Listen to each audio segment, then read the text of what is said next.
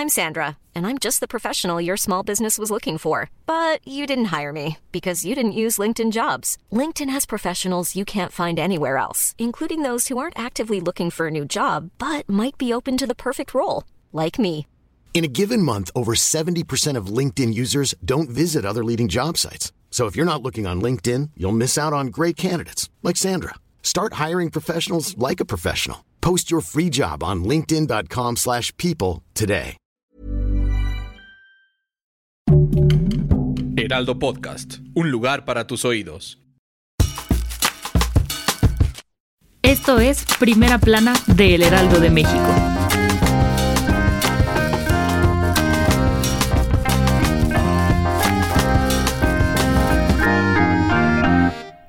¿Últimamente has sentido mucho calor? O seguro te habrás dado cuenta de que ha llovido muy poco. Esto es porque más del 80% del territorio mexicano enfrenta una situación de sequía. Se trata de la mayor crisis desde el 2012, cuando se consideró el año de la peor sequía ocurrida en nuestro país. La falta de lluvias y escasez de humedad en el ambiente ha provocado que las zonas con sequía moderada aumenten a niveles extremos. Los estados más golpeados con esta condición son Durango, Zacatecas, Guanajuato, Michoacán, Guerrero y la colindancia entre Querétaro y el Estado de México. Cabe mencionar que en estos estados es donde se producen grandes cantidades de maíz, frijol, avena y aguacate, algunas frutas, flores y también vegetales. Por otra parte, se han reportado 66 incendios activos en el país, mayoritariamente en Michoacán, Chiapas, Durango y Guerrero, con información de Gerardo Suárez.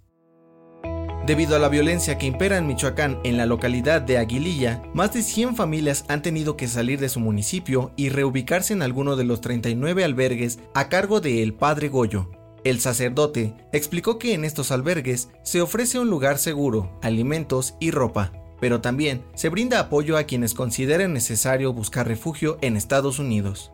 Los habitantes de Aguililla no solo son víctimas de violencia, también se enfrentan a la escasez de alimentos, insumos y combustibles, pues el crimen controla la mercancía en este municipio, lo que también ha elevado sus costos. Con información de Charbel Lucio. El dato que cambiará tu día.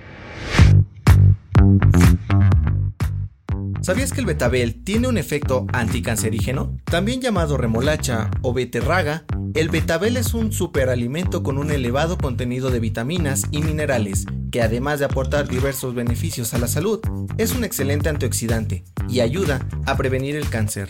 Esta raíz posee un sabor ligeramente dulce y puede comerse cocida o cruda, en forma de ensalada o de jugo. Comerlo con frecuencia puede ayudar a nuestro organismo.